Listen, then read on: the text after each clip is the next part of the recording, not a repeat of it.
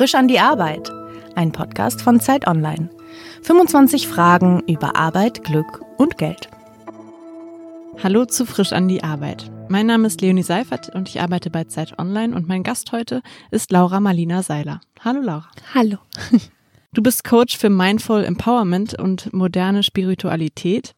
Wie du selbst sagst, du hast einen Bestseller geschrieben und bietest online Selbsthilfekurse an und vor allem hast du einen der erfolgreichsten Podcasts in Deutschland, Happy Holy Confident. Deinen eigenen Podcast beginnst du häufig mit der Frage, wofür bist du heute dankbar? Ich habe am Anfang gedacht, was ist das für eine doofe Frage?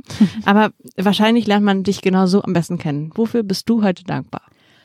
Ich bin, äh, ich bin tatsächlich einfach dankbar, so blöd wie es klingt, aber für diese Sonne und für, für Sommer, weil ich bin so ein Sommerkind und es ist für mich einfach durch Berlin zu laufen, hier jetzt gerade zum Studio zu laufen und es ist Sommer und dieser einfach die Bäume sind grün, das ist so, das, dann ist meine Welt in Ordnung. Also dafür bin ich, glaube ich, gerade in diesem Moment echt dankbar. Ja. Ich auch. Als du ein Kind warst, gab es sowas wie digitale Life-Coaches noch nicht. Was war damals dein Traumberuf?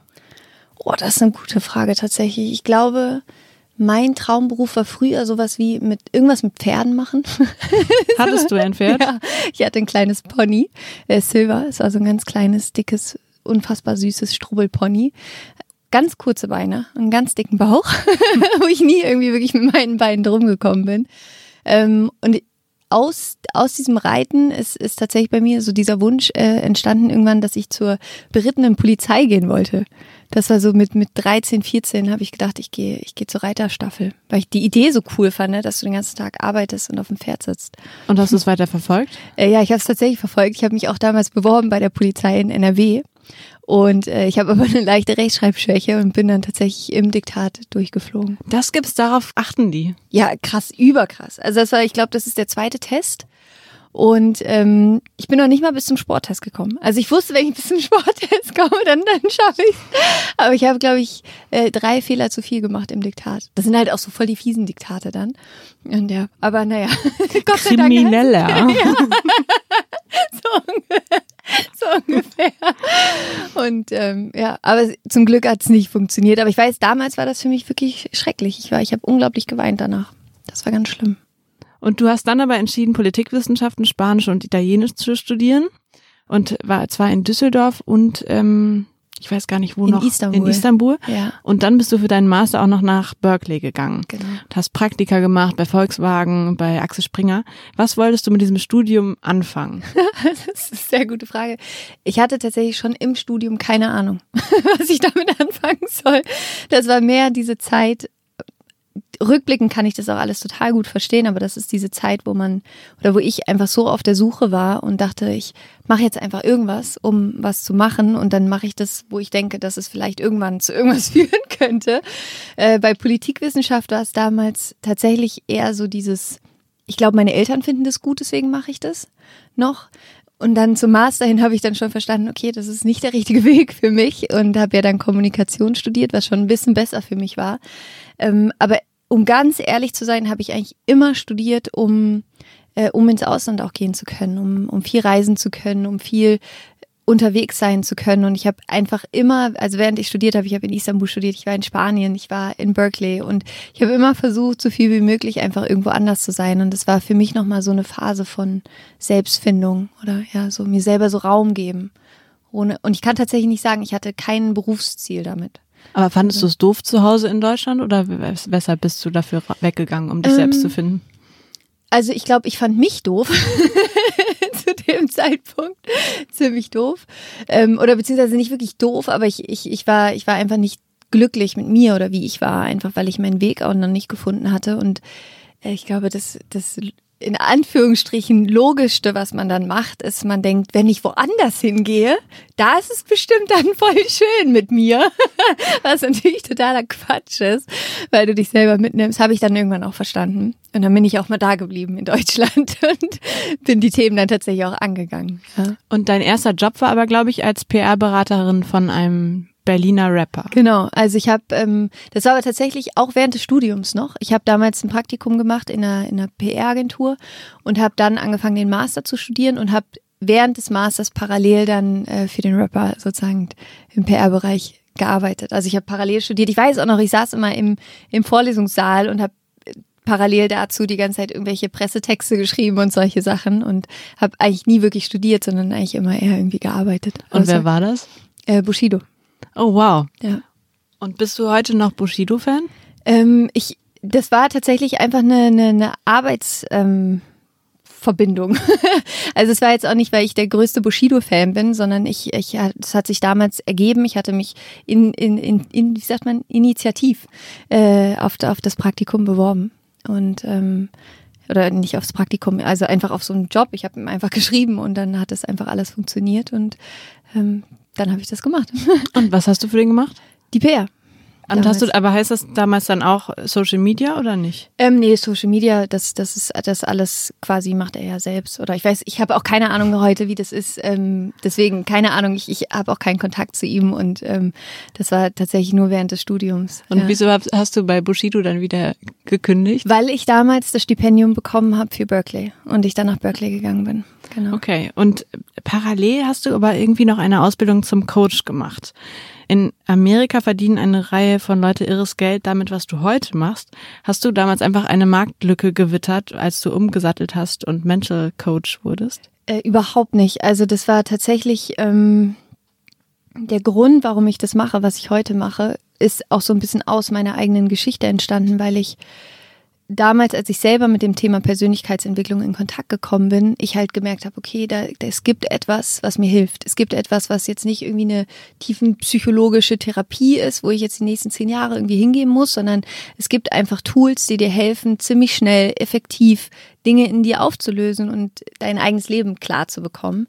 Ähm, und ich kann mich daran erinnern, als ich damals bei dem, bei, bei einem eigenen Coaching war, bei einem eigenen Training, also wo ich Gast war äh, dass, dass, dass ich einfach dachte, wie kann das sein, dass, dass diese ganzen Tools, dieses ganze Thema Persönlichkeitsentwicklung, Achtsamkeit, Meditation, also alles, wo es einfach darum geht, zu verstehen, deine Welt hat vor allen Dingen was mit dir zu tun und gar nicht so sehr mit der Welt im Draußen. Und heute ist es für mich alles das Logischste der Welt, aber es ist ja immer so, du weißt ja nicht, was du nicht weißt. Und du bist ja total gefangen in, in deiner eigenen Bubble. Und ähm, ja, und das Spannende war dann für mich damals, dass ich in diesem Seminar saß und das war wie so eine Eingebung, dass ich gedacht habe, wie kann das sein, dass dieses Wissen nicht über alles? Wie kann es sein, dass nicht jeder einen Coach hat? Wie kann es sein, dass es nicht total normal ist, irgendwie ähm, ja sich so diese innere Bereitschaft zu haben, sich persönlich weiterzuentwickeln? Und ich glaube, es lag halt daran, dass dieses Wissen gar nicht da ist, dass es das überhaupt gibt. Also ich bin da eher durch Zufall reingestolpert und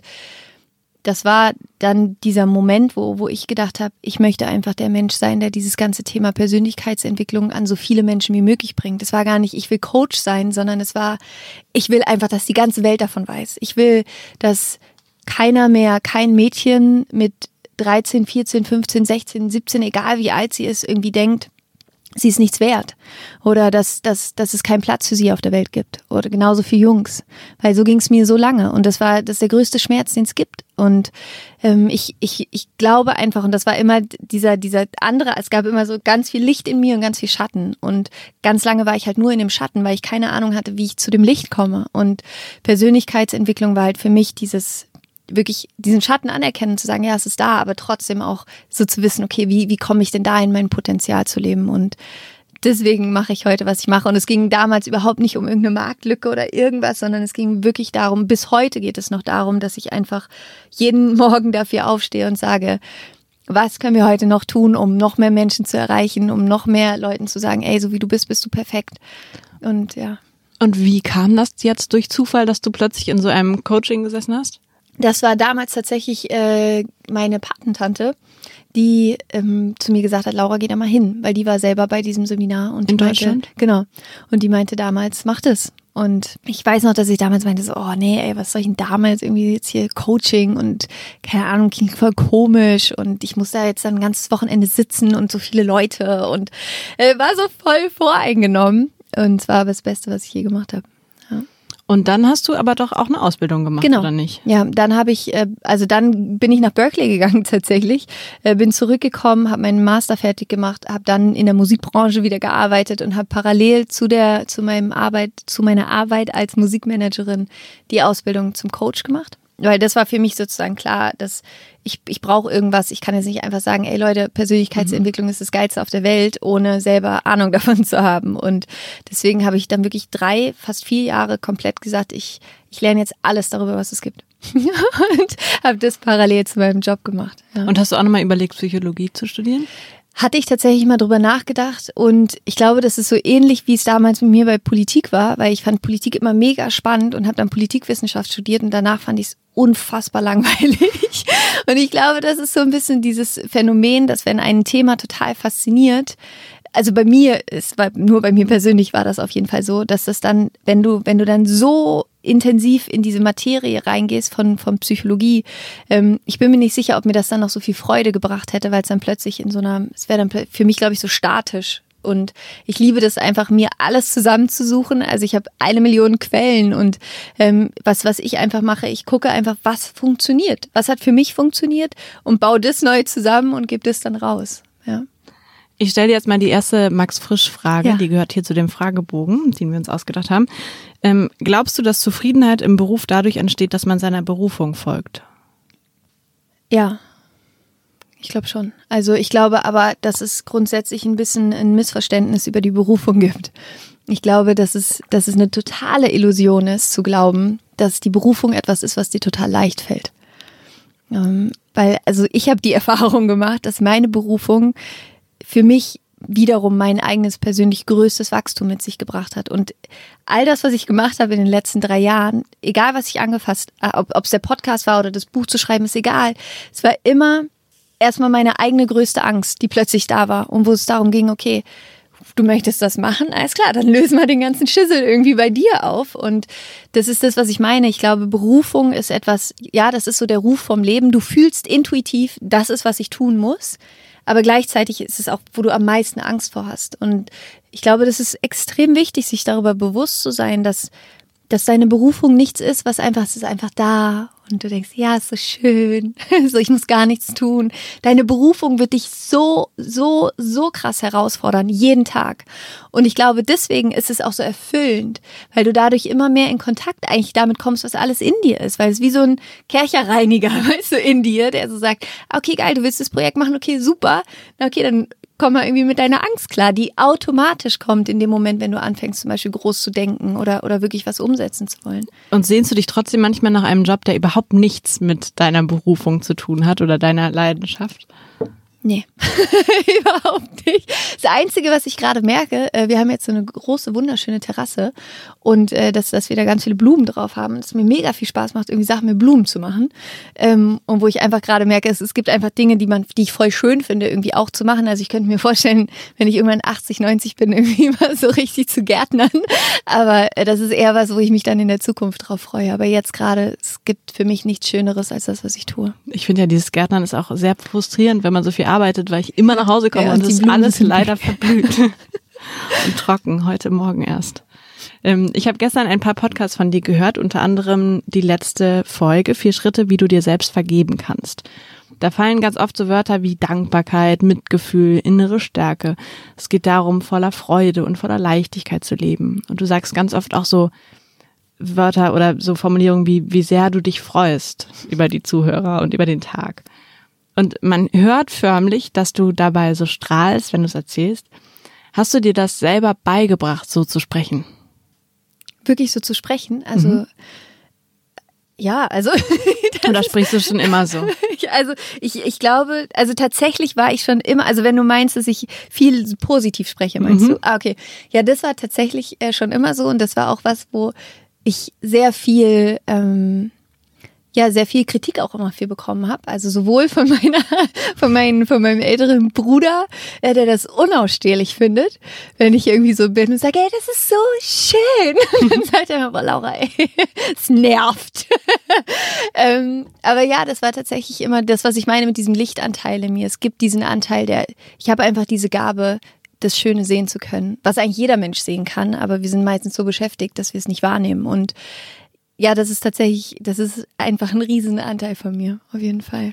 Wenn man das halt nicht so häufig hört, dann denkt man, muss das sein, diese Fröhlichkeit. Ne? äh, daher eine ganz ernsthafte Frage. Muss man als Coach so sprechen? Nein, überhaupt nicht. Quatsch. Weil es hat ja was leicht Esoterisches, dieses alles so positiv formulieren. Ähm, und deshalb de denke ich immer irgendwie, das muss man. Nein, muss so man machen. natürlich, nein, auf gar keinen Fall. Also erstmal muss man überhaupt gar nichts. so, jeder Coach, jeder Mensch soll bitte reden, wie er irgendwie lustig ist zu reden. Ähm, in dem Podcast, der, der Ziel von dem, oder das Ziel von dem Podcast ist es, Menschen zu begeistern für sich, für ihr Leben. Und äh, bringt nicht so viel, wenn ich die Über-Depri-Folge mache, glaube ich, von der Sprache. Deswegen natürlich ist es so, dass, dass wenn ich eine Podcast-Folge aufnehme, ich mich selber auch in diese Stimmung bringe von Freude, von Leichtigkeit, von ey, ich habe richtig Bock, gerade diese Folge aufzunehmen. Und und ja, aber es ist ein Anteil von mir. Aber nein, es muss nicht jeder machen, um Gottes Willen. Und es wäre auch furchtbar langweilig, glaube ich, wenn, wenn jeder Mensch so wäre. Es sind ja gerade die Kontraste irgendwie, die schön sind. Und es ist auch nicht so, dass ich den ganzen Tag so bin. Es ist auch nicht, dass ich jeden Tag wie so eine kleine Elfe durch die Welt fliege und sage, es ist alles so schön. So. Also ich habe auch unfassbar viele Themen. Ich meine, ich leite ein Unternehmen und äh, wir, wir sind ein Riesenteam. Und das ist, also es ist, gibt auch super viele Sachen, die einfach gehandelt werden müssen und wo man, wo man strukturiert sein muss, wo man schnell sein muss, wo man Entscheidungen treffen muss. Und ähm, ja, ich habe ein sehr, sehr, sehr, sehr positives Mindset. Ähm, aber das kann sich auch mal dadurch ausdrücken, dass man einfach sehr ruhig ist oder dass man einfach sehr klar ist, dass man sehr bestimmt ist. Aber das sind alles Facetten. Aber klar, im Podcast ist es natürlich eine, eine Facette, die, die besonders stark rauskommt. Und über das Unternehmen ähm, sprechen wir gleich noch und dich als Chefin. Aber wie bringst du dich denn jetzt, wenn du mal mies drauf bist, in diese Stimmung? Also wenn ich mies drauf bin, dann darf ich auch erstmal einfach irgendwie mies drauf sein. Das ist für mich auch voll okay. Also ich bin auch nicht so, dass ich mich jetzt irgendwie abwerte und sage, Laura, boah, ey, das ist echt, das hast echt nicht verstanden. So, das jetzt überhaupt nicht, weil es gehört einfach voll dazu und das ist eine Emotion, die, die da sein will, die da sein darf. Hm, was mir total hilft, ist erstmal in so einen neutralen Zustand zu kommen. Also gar nicht so schnell in dieses, das Leben ist so geil, sondern in, okay, das ist jetzt gerade wie es ist, so, mir geht's nicht gut, ich bin vielleicht traurig, ich bin vielleicht wütend, ich bin vielleicht äh, enttäuscht, vielleicht verletzt. Und ich glaube, dass das Wichtigste ist, da hinzuschauen und zu sagen, okay, da ist gerade diese Emotion und die will mir auf jeden Fall was sagen, die will mir irgendwas zeigen gerade, irgendwas ist nicht cool gerade. Und dann hilft es auf so eine neutrale Ebene erstmal zu gehen und einfach da hinzuschauen, zu sagen, okay, was ist denn los? so, was brauche ich denn gerade eigentlich? Und ich habe einfach gemerkt, eigentlich immer, wenn ich nicht gut drauf bin, fehlt mir irgendwas. Dann, dann habe ich, entweder habe ich nicht gegessen, es fehlt mir Schokolade oder es fehlt mir tatsächlich irgendein Bedürfnis wurde nicht erfüllt. Also dass, dass, dass irgendwas passiert ist. Und ich glaube, das ist, das, das ist total normal und auch wichtig, da, da hinzugehen. Und dann erstmal in so eine neutrale, so eine, wie, wie mit der weißen Flagge, einfach erstmal irgendwie so zu gucken, okay, alles gut, so, atme mal tief ein, tief aus und dann zu gucken, okay, wo möchtest du denn hin mit deiner Energie heute? Was willst du denn? Willst du da bleiben? willst du schlecht gelaunt bleiben? Okay, so. Aber dann wird der Tag halt auch nicht cool. Und das ist eben was, was ich irgendwann für mich verstanden habe, ist, so wie es halt im Außen ist, ist es vor allen Dingen, weil es in meinem Inneren so ist. Das heißt, wenn ich schlechte Laune habe, dann ist auch der ganze Tag mies. Und wenn ich gute Laune habe, dann wird meistens der Tag auch ziemlich cool. Und ich mag einfach gerne coole Tage haben. Deswegen bringe ich mich einfach selber in diesen Zustand. Auch an einem stressigen Arbeitstag nimmst du dir die Zeit dafür, dich in einen anderen Zustand zu bringen? Ähm, nicht immer. Also es, es passiert auch bei an stressigen Tagen, dass ich abends merke, okay, krass, was für ein Tag. So, ich fix und fertig. Also, wo ich mich auch einfach nur hinlege und dann schlafe. Ähm, aber ich, ich lerne immer bewusster damit zu werden und ich merke, es gibt so ein, wie so eine Art Tipping Point, finde ich. Ich finde, es gibt so einen Stress, der ist okay. Und ich finde, es gibt so einen Stress, da merkt man selber, okay, jetzt bist du gerade nicht mehr cool. Also du bist nicht mehr cool zu dir und du bist gerade auch nicht mehr cool zu anderen. Und das ist dann so der Moment, der Moment, wo ich mittlerweile sehr bewusst bin und mich dann wirklich kurz rausnehme, kurz einmal um Block laufe, atme, ähm, mir einen Tee mache und dann einmal kurz klarkommen, wirklich, weil ja, ich finde, dafür ist das Leben dann irgendwie auch zu kurz, um, um, um in so ein Drama reinzugehen. Ich kenne viele Leute, die Spiritualität und Meditation so als Quatsch abtun. Hast du das Gefühl, du wirst mit deiner Arbeit ernst genommen oder ähm, gibt es auch Kreise, in denen du halt gar nicht ernst genommen wirst? Ich habe bis jetzt nur das beste Feedback bekommen. Also ich habe noch nie irgendwie irgendwas gehört, ähm, dass, dass Menschen da sich irgendwie mit, mit vor den Kopf gestoßen gefühlt haben. Aber ich glaube, das liegt auch einfach daran, weil ich nicht dieses typische Spiritualitätsding mache, dieses eh so irgendwie Räucherstäbchen und Frieden, sondern was ich halt einfach mache, ist, ich, ich versuche den Menschen über den Podcast, über meine Arbeit einfach nur Tools zu geben, die mir geholfen haben. Und das funktioniert einfach extrem gut, weil ich weiß, diese Tools funktionieren. Und ähm, klar, du musst sie anwenden, so, du musst natürlich mit dir selber arbeiten, aber ich, ja, also bis jetzt zum Glück äh, war, war es noch nicht so, dass ich, dass ich irgendwelche Hass-E-Mails oder sowas bekommen habe, sondern ich bekomme jeden Tag wunderschöne E-Mails von Menschen, die mir einfach schreiben, wie sie ihr Leben verändert haben. Und ja. Und es gibt bestimmt auch viele Menschen, die so wie ich sagen, Mental Health klingt total super und wichtig. Ähm, ich habe aber keine, keine Zeit. Zeit dazu. ne? Was macht man dann? Also die Frage, das, am Ende ist es, es ist alles fein, so wie es ist. Ich glaube, das ist erstmal die Frage grundsätzlich, wie willst du denn leben? Also, was ist, was, was für ein Leben möchtest du führen? Möchtest du ein Leben führen, wo du, möchtest du ein wirklich außergewöhnliches Leben führen? Möchtest du wirklich einen Unterschied machen? Möchtest du äh, dich in dir selber gut fühlen? Möcht, also, aber es, es gibt ja auch so viele Menschen, die brauchen das tatsächlich nicht, weil sie einfach zum Beispiel das Glück hatten, irgendwie in einer perfekten Familie groß geworden zu sein, wo sie das vielleicht von ihren Eltern oder von ihren Großeltern mitgegeben bekommen haben. Das sind zwar nicht viele Menschen, aber es gibt Menschen, die, die sind einfach so.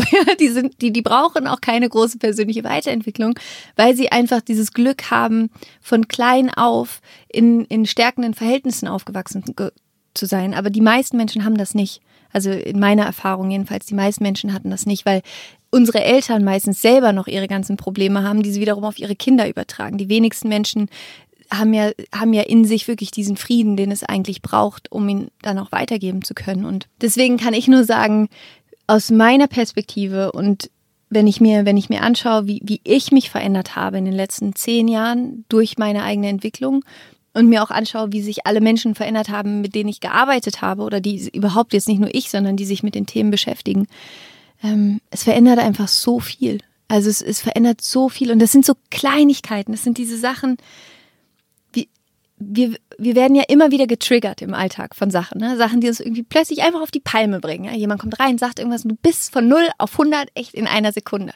Hat das was mit der anderen Person zu tun oder mit dir? Und das ist genau das, worum es geht, dieses, diese, diese Dinge herauszufinden, die, die einen triggern und das aufzulösen, damit du eben einfach mehr, wenn du das möchtest, mehr Frieden in dein Leben, in dein Leben bringst. Aber es, manche Menschen wollen überhaupt gar keinen Frieden in ihrem Leben. Manche Menschen finden Drama geil. Also ich kenne Menschen, die, die, die fänden ihr Leben furchtbar langweilig, wenn in ihrer Beziehung alles wunderbar wäre. So, das wollen die überhaupt nicht. Die wollen den Stress, die wollen das Drama, die wollen, und das ist auch okay, weil sie sich dadurch lebendig fühlen, wahrscheinlich. Ähm, aber für alle, die das nicht wollen, für alle, die einfach mehr Tiefe wollen, mehr Klarheit und auch tatsächlich, und davon bin ich einfach fest überzeugt, das ist so der, der Grund hinter dem Grund, warum ich das tue. Ich glaube, wir haben eine ganze Menge zu tun auf der Welt. Also gesellschaftlich, global, für unsere Umwelt. Es gibt wirklich Themen, die sind so, so wichtig wo aber niemand wirklich viel losgeht, weil die Leute entweder damit beschäftigt sind, die ganze Zeit irgendeinen Scheiß, darf man das hier sagen, irgendwelche mhm. komischen Sachen zu konsumieren, weil sie sich, weil sie nicht erfüllt sind, weil sie die ganze Zeit im Mangel sind, weil sie denken, sie brauchen irgendwas. Und wir werden so abgelenkt, ob es von Fernsehen ist, von diesen, von, von so vielen Dingen, wo ich mir einfach denke, in dem Moment, wenn du in dir bist, wenn du klar bist, wer du bist, wenn du dir darüber klar bist, dass du erfüllt bist, dass du, dass es nichts braucht, was du beweisen musst oder dass du keine neuen Sneaker brauchst oder irgendwas, sondern dass es einfach wichtig ist, dass du dich für Themen einsetzt, dass du für Dinge losgehst. Ich glaube, dann fangen wir halt wirklich auch an, global etwas zu verändern und die Themen, die wir haben auf der Welt, all die Probleme sind letztlich nur ein Spiegel von den Problemen, die wir in unserem Inneren haben, die jeder Einzelne hat. Und wenn wir die im Inneren auflösen, dann wird es sich automatisch auch im Äußeren auflösen. Äh, ich habe mich vorher gefragt, wie du es schaffst, 45 Minuten in deinem Podcast nonstop zu reden. Ich habe jetzt eine Ahnung davon. Sag mal, sitzen in deinen, also du hast ja Online-Coachings. Mhm. Man kann so einen Online-Kurs buchen, aber man kann auch einfach dir zugucken bei YouTube oder dir ja. zuhören. Ähm, hast du denn auch ich weiß gar nicht, sagt man dann Kunden oder Klienten, Patienten, die Klienten, ähm, die zu dir kommen, die du, die du tatsächlich in einem eins zu eins Gespräch nicht berätst? Nee. Habe ich lange gemacht, mache ich nicht mehr. Warum machst du es nicht mehr? Weil ich gemerkt habe, dass, dass ich viel mehr Menschen ähm, erreichen kann. Also dass, dass ich das Glück habe, dass ich es geschafft habe, etwas aufzubauen, wo ich in einer Stunde 10.000 Menschen erreichen kann oder 100.000 Menschen und nicht nur einen Menschen. Und es gibt so viele so gute Coaches, die One-on-One-Coachings machen, die aber nicht diese Reichweite haben. Und ich habe diese Reichweite, deswegen ist es für mich, war es irgendwann so eine ganz klare Entscheidung zu sagen, okay, ich kann jetzt entweder eine Stunde dafür nutzen, ein 1 zu 1 Coaching zu machen, oder ich kann eine Stunde nutzen, um 20.000 Menschen zu erreichen. Und meine Vision ist einfach, Menschen zu erreichen. Deswegen habe ich mich für den Weg entschieden. Und deswegen ist es, ist es gerade einfach auch keine Zeit für, für Einzel Also ich habe einfach keine Zeit dafür, tatsächlich. Wir haben ja eben ganz kurz darüber gesprochen, ähm, dass du eben dann doch nicht Psychologie studiert hast. Ich frage mich, kann das nicht auch gefährlich sein, wenn Leute deine Coachings sich anschauen oder anhören, die halt wirklich Hilfe brauchen, die aber glauben, dass du genug Hilfe bist für sie?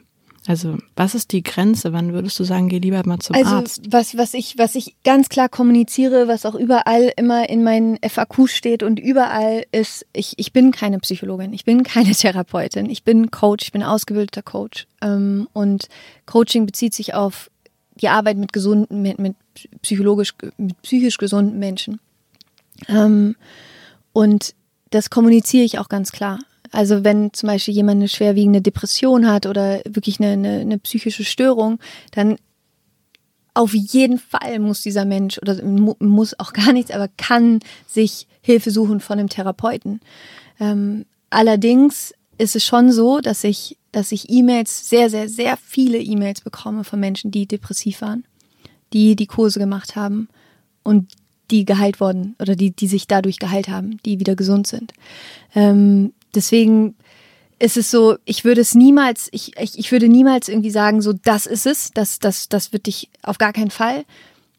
Auf der anderen Seite ist es so, dass extrem viele Menschen mir schreiben, dass es ihnen wahnsinnig geholfen hat. Ähm, aber das, das ist nicht sozusagen, ich, ich, bin, ich bin keine Therapeutin und das, das sage ich auch ganz klar so. Ja. Und legst du denn manchmal, also kommt es zu der Situation, dass du äh, Zuhörern nahelegst, dann auch sich andere Hilfe zu holen? Also Auf hast du diesen Fall. Dialog mit denen? Also das ist im, ich meine, im Podcast habe ich das, glaube ich, schon mehrmals gesagt und wie gesagt, auf der Webseite ist es auch ganz klar so formuliert, dass wenn, wenn Menschen, das es kann eine gute Ergänzung sein, also ich sage auch zum Beispiel, wenn du den Kurs machst und in einer psychologischen äh, Behandlung bist, klär das auf jeden Fall mit deinem Therapeuten ab. So sag ihm oder ihr Bescheid, dass du das machst und wie sich das ergänzen kann. Und ich glaube, dass es einfach, es kann eine super Ergänzung sein, weil allein diese Routinen im, im Alltag zu integrieren, es ist einfach, es hilft einfach unglaublich. Ähm, aber ja, also. Ich stelle jetzt dir mal gerade eine andere Frage. Und zwar, ähm, du hast eben schon gesagt, du bist Unternehmerin. Du hast, glaube ich, mittlerweile sieben Angestellte. Liege ich richtig? Ja, wir sind äh, vier Angestellte und Freelancer und vier Freelancer. Ja, wir sind acht. Ja. Ähm, und sag mir doch einfach mal, wo arbeitest du? Was ist dein Hm. Arbeitsplatz? Mein Arbeitsplatz ist im Moment ähm, in meiner Wohnung. Wir haben ein Arbeitszimmer, ähm, genau, wo, wo mein Arbeitsplatz ganz normal ist. Äh, und ansonsten arbeite ich überall auf der Welt gefühlt. Also wir sind auch so viel unterwegs, wir reisen oder ich reise unglaublich viel, bin, bin so viel auf Vorträgen und ähm, deswegen ist der Arbeitsplatz eigentlich einfach mein Laptop. mein Laptop und mein Handy sind mein Arbeitsplatz. Und das Team ist überall auf der Welt verstreut. Und Ja. wofür brauchst du ein Team? Was machen die? Ähm, ich habe äh, meine Assistentin Sarah, die ja sozusagen alles für mich koordiniert und mir hilft, einfach die Ordnung in allem zu behalten. Und die mittlerweile auch ähm, sozusagen das Team mitleitet. Also sozusagen das Customer Happiness. Wir haben das Customer Happiness Team und sie ist die Customer Happiness Managerin. Das heißt, sie kümmert sich darum, wir kriegen eine unfassbare Anzahl von E-Mails jeden Tag mit, mit Anfragen, mit, ähm, mit Briefen, mit, mit E-Mails von Menschen, die den Podcast gehört haben, die Fragen haben. Und genau, und es gibt halt drei Leute, die, die, die das Customer, den Customer Support machen. Drei Leute sind angestellt, nur Ja. um diese ganzen Nachrichten zu lesen. Naja, nicht nur zu lesen, sondern vor allen Dingen sie zu beantworten. Und das ist zum Beispiel auch so ein Service, den wir einfach anbieten, dass wir die schreiben, also ja, die, die, die, die schreiben unglaubliche, die machen sich unfassbare Gedanken und, und ähm, ja, und geben da ganz viel Liebe und Hilfe einfach auch nochmal raus. Also die machen aber nicht nur E-Mails und nicht nur Customer Support, sondern die machen Event Management, die machen äh, das Community Management. Wir haben eine riesen Facebook-Gruppe, wir haben da, ich glaube, 20.000 Menschen irgendwie in der Facebook-Gruppe. Wir haben äh, die ganzen Kurse, die betreut werden wollen mit den Inhalten und es ist unfassbar viel, was da, was da passiert. Dann haben wir das Marketing, wir haben das IT, wir haben ähm, das ganze Grafikdesign. Also ja, Und wieso arbeitest du zu Hause? Wieso habt ihr kein Büro und trefft euch? Weil wir tatsächlich alle woanders sind. Also in Berlin sind nur äh, Sarah, Alex, Paul und ich, also ja, und Patrick, doch wir werden fünf tatsächlich hier in Berlin. Aber dadurch, dass wir irgendwie, ich weiß auch nicht, irgendwie, es stand mal kurz im Raum, ob wir uns ein Büro holen. Aber irgendwie haben wir dann alle gesagt, so, es will gar keiner. Also wir finden es alle total schön, dass wir, dass wir, dass wir flexibel sind, dass wir unterwegs sein können und ich überlege jetzt gerade mir mal ein richtiges Studio zuzulegen, so, ähm, wo ich eben, wo wir auch drehen können, weil wir ja sehr viele Videos und so auch aufnehmen. Und da wird dann wahrscheinlich auch ein Büro reinkommen, aber ja. Und wo machst du das momentan? Videos aufnehmen und Podcasts aufnehmen? Auf meinem Sofa. ich habe hier eine Frage auf meinem Max Frisch Fragebogen und ich überlege gerade, wie ich, ich sie anpasse. Und zwar ist die Frage immer, wovor fürchtest du dich an deinem Arbeitsplatz? Und es gibt da drei Antwortmöglichkeiten, und zwar vor Überforderung, vor Langeweile oder vor den Kollegen. Das erste, na, also wenn, dann wäre es so tendenziell das, das erste im Sinne von, ähm, es ist einfach wirklich sehr viel, was wir machen. Also es ist schon, es ist, es ist schon ein, ein intensiver Workload, den wir da so abzuarbeiten haben.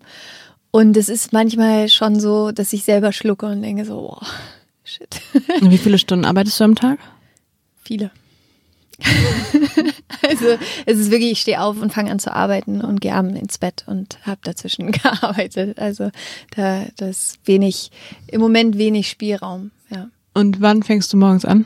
Ähm, es kommt immer auf den Tag so ein bisschen drauf an, aber meistens so gegen zwischen acht und neun. Ähm, wann findest du deine Arbeit besonders belastend? Am letzten Arbeitstag vor dem Urlaub oder am letzten Urlaubstag? Die Frage gilt für mich nicht wirklich, weil ich habe, glaube ich, seit drei Jahren keinen Urlaub genommen. ähm, also, aber das ist so, es ist schon so wie Reisen, aber also wir waren zum Beispiel zwei Monate in Kapstadt und ähm, da ist dann schon so, da, da habe ich dann andere einen anderen Rhythmus und arbeite dann irgendwie nicht acht oder zehn Stunden oder so, sondern arbeite halt zwei Stunden am Tag. Ähm, und aber es ist nie so, also es war jetzt wirklich in den letzten drei Jahren, gab es nicht einen Tag, wo ich nicht gearbeitet habe. Ähm, und wieso warst du dann in Kapstadt? Weil ich da äh, mein Buch geschrieben habe, mein zweites. Und wir äh, Videos auch gedreht haben für den neuen Online-Kurs und äh, wir ich es einfach liebe zu reisen. Also, und es ist einfach total für mich so wichtig ist, rauszukommen und dieser, dieser Moment, wenn man, ähm, ja, wenn, wenn, wenn du einfach am Meer bist und sich plötzlich ich, ich bin einfach so inspiriert, wenn ich woanders bin. Und deswegen schaue ich immer, dass ich viel woanders bin. Und weil natürlich alle Influencer nach Kapstadt fliegen. Ja, viele auf jeden Fall, ja. Ich wollte dich gerade fragen, ob du gut abschalten kannst. Nee.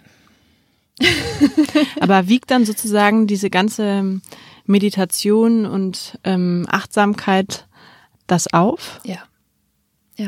Also, also man kann Urlaub quasi umgehen, indem man achtsam ist. Nein, nein, auf gar keinen Fall. Ich will jetzt hier nicht, das irgendwie um Gottes Willen. Also nehmt Urlaub, macht Urlaub unbedingt. Ich glaube, das ist, jeder ist da auch irgendwie anders von seinem Typ. Ähm, und ich bin, ich, ich liebe einfach, was ich tue. Und es ist für mich auch kein Arbeiten in dem Sinne. Ich, ich bin selbstständig, es ist irgendwie mein Ding und es ist auch egal, mit wem ich rede. Voll oft inspiriert mich das wieder für irgendwas, wo ich denke, geil, das könnten wir irgendwie umsetzen oder damit was machen. Und ähm, deswegen ist es für mich einfach schwierig, das zu trennen. Also weil ich bin auch mein Beruf zu einem großen Teil. Und ähm, ja, aber es ist Achtsamkeit und Meditation hilft einfach wahnsinnig, um, um entspannt zu sein währenddessen. Trotzdem noch eine andere Frage, und zwar, wenn du ohne weiteres was an deinem Beruf ändern könntest oder an deinem Berufsalltag, hättest du dann gerne mehr Geld, mehr Freizeit, mehr Freiheiten oder mehr Sinn? Ich habe eigentlich von allem, also es ist eigentlich alles da, deswegen. Ähm, aber Freizeit ja nicht, hast du gerade gesagt. Ja, aber es ist so, ich, ich finde es nicht schlimm. Also es ist, also grundsätzlich ja, wär, wär's, wahrscheinlich wäre es am ehesten Freizeit, dass ich sagen würde Freizeit. Aber wenn ich dann ganz ehrlich bin, denke ich, ich will überhaupt nicht mehr Freizeit, weil ich, ich, ich, ich das voll schön finde, was ich mache. Also deswegen. Ja. Wer ist strenger mit deiner Arbeit? Du, deine Kollegen oder deine Freunde oder Familie? Ich. Heißt das, du ähm, nimmst dann auch mal so ein Video nochmal neu auf oder so einen Podcast?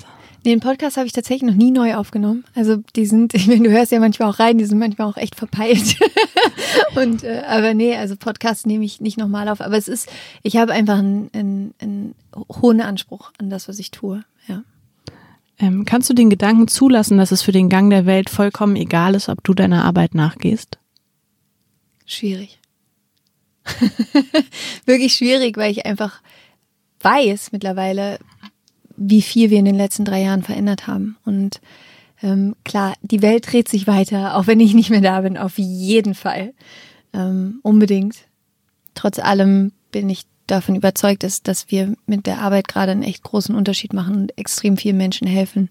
Deswegen glaube ich schon, dass es gerade ein Verlust wäre, wenn wir das nicht machen würden. Aber es gäbe hoffentlich jemand anderen, der es machen würde. Wenn, wenn es jemand anderen gäbe, der es machen würde, dann wäre es für mich fein. wenn nicht, dann würde ich sagen. Hörst du denn noch andere ähm, Podcasts, die das zum Thema haben? Nee, tatsächlich nicht. Headspace hast du früher gehört, ne? Genau, also aber Headspace sind ja die, die Meditation, mhm. genau. Ja. Und das machst du noch? Nee. Mhm. Mhm.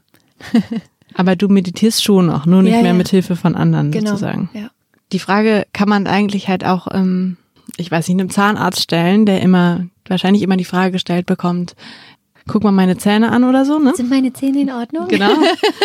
ähm, und genauso ist es ja auch wahrscheinlich bei dir, wenn man dich jetzt so trifft, denkt man sich sofort, ah, die, die kann mir jetzt wieder erzählen, was ich eigentlich besser machen müsste.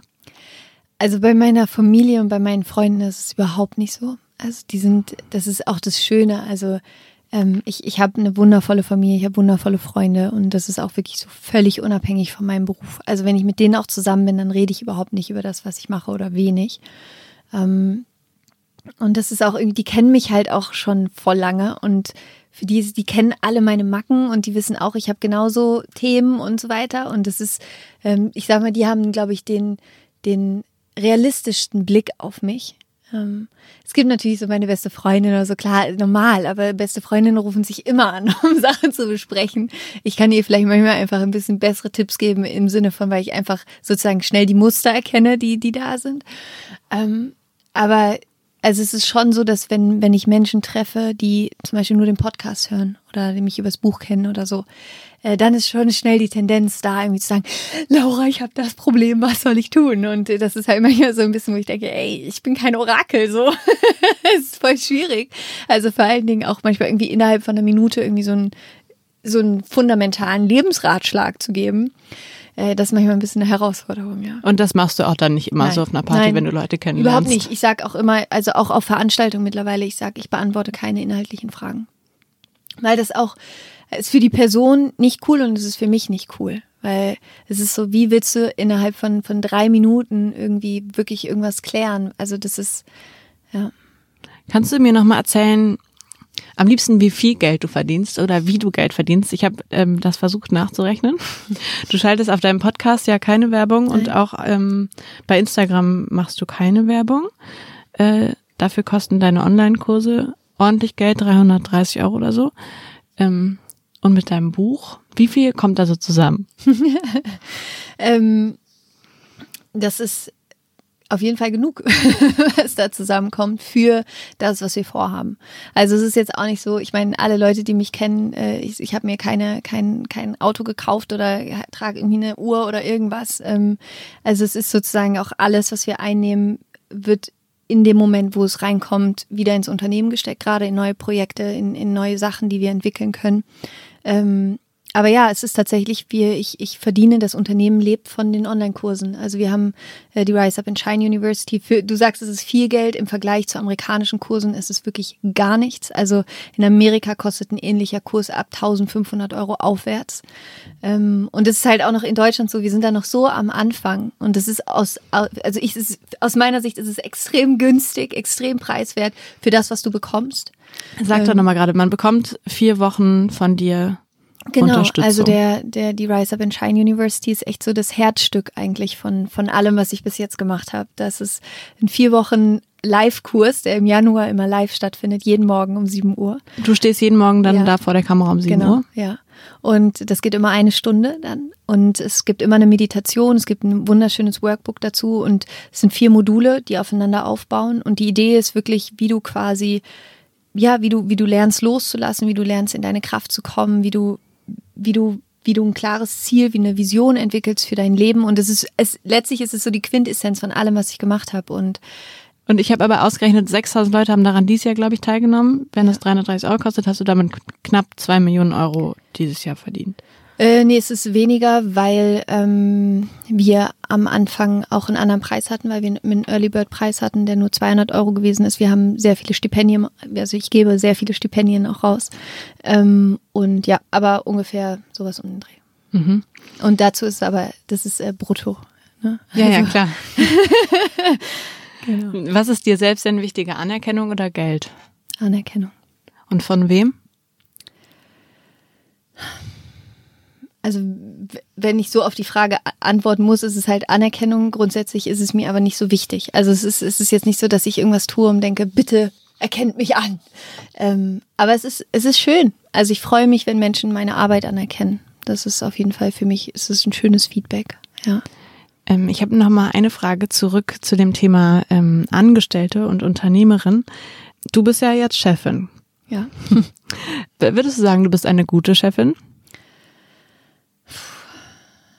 Ich glaube, ich muss noch unfassbar viel lernen, ehrlich gesagt, ja.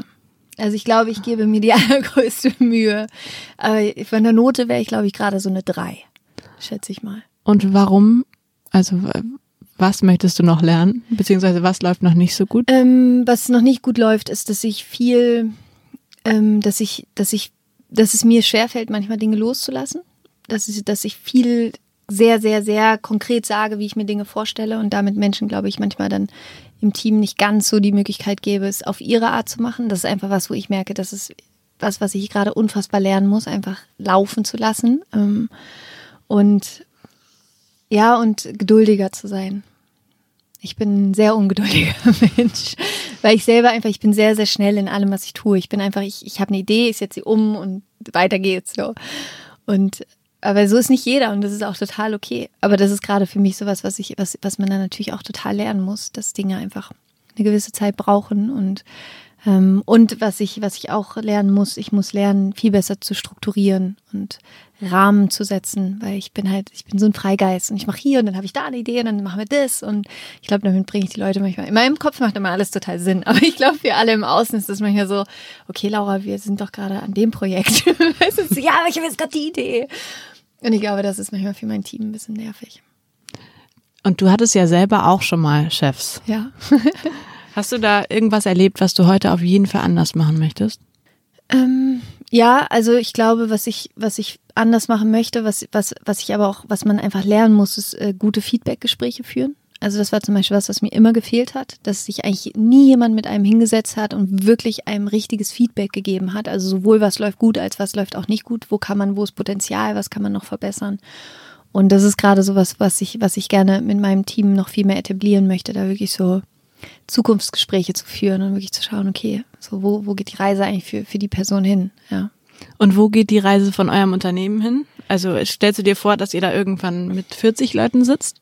Es war, das weiß ich tatsächlich noch nicht, wie viele Leute da sitzen werden. Ähm, aber ich habe sehr große Visionen für das Unternehmen. Ich, ich äh, plane für das nächste Jahr, dass ich eine eigene ähm, TV-Show ähm, machen möchte, eine Online-TV-Show wo es dann, also was, was so eine Art Mischung wird aus Oprah und Ellen DeGeneres aus Amerika, wo, wo es wirklich darum geht, äh, ja, Persönlichkeitsentwicklung so richtig Mainstream zu machen und auch Spiritualität und äh, ja, das ist gerade so die, die große Vision, an, an der ich arbeite. Ah, Oprah ist ein großes Vorbild von dir, ne? Ja. Ich habe irgendwo gehört, dass du gesagt hast, du hast in deinem Kopf so einen kleinen Vorstand sitzen von Leuten, die dich beraten in verschiedenen mhm. Situationen.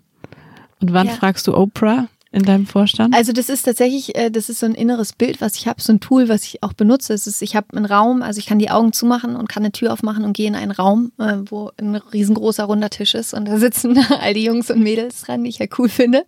Und ich, ich bespreche mit denen alles. Ich gehe da rein, sage, ey, das ist das, das Problem. so, ich komme da gerade nicht weiter. Und dann frage ich meistens drei Leute, von denen ich gerade denke, dass sie dazu passen. Ja, und äh, Oprah gehört meistens dazu. Aber da ist zum Beispiel auch irgendwie Aristoteles oder ähm, Odysseus in dem Vorstand und äh, oder Mohammed Ali. Also es sind ganz, ganz unterschiedliche Leute, wo ich, wo ich dann einfach denke, okay, die sind einfach cool und ähm, ja. Und was fragst du die dann? Also als Beispiel, wenn ähm, zum Beispiel, ich, ich schreibe jetzt gerade an meinem nächsten Buch und wo, wo man dann manchmal einfach irgendwie nicht weiterkommt und dann gehe ich zum Vorstand und sage, ey, ich komme irgendwie mit dem Buch nicht weiter und ich krieg's nicht hin, das zu priorisieren und so was soll ich machen? und dann kommen halt die Antworten. Ich finde das total toll, dass du mit solchen ähm, Tools arbeitest, aber ich wüsste nicht, wie ich mich dazu bringen könnte, Hilfe durch solche Mittel zu finden. Ich glaube, das am besten. Also das höchste aller Gefühle ist bei mir eine Mindmap oder okay, so. Aber das Geile ist, wenn du es einmal ausprobiert hast, ich liebe diesen Raum. Ich liebe meinen inneren Vorstand. So, ich könnte den ganzen Tag chillen mit denen, weil es ist halt klar. Ich meine, du chillst halt irgendwie in deinem Kopf mit Oprah.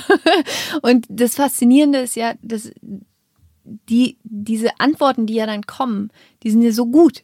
Also das ist ja wirklich dann, das ist ja meistens wirklich irgendwie eine, eine richtig, richtig coole Antwort. Und ich glaube, wenn man das einmal gemacht hat und dann merkt, dass erstens macht es voll viel Spaß, zweitens hilft es total, dann ist es so automatisch, dass man dann, dass, dass man, also bei mir ist es automatisch, dass ich das dann einfach nutze. Ich stelle dir eine letzte Frage und zwar, also es ist immer die letzte Frage in dem Podcast. Glaubst du, dass du deine beste berufliche Position noch vor dir hast, bereits hattest oder gerade inne hast? Sowohl gerade innehabe als auch, dass sie noch kommt. Ja. Ich wünsche dir viel Glück dabei. Danke, Dankeschön. Laura, dass du heute bei uns bist. Dankeschön.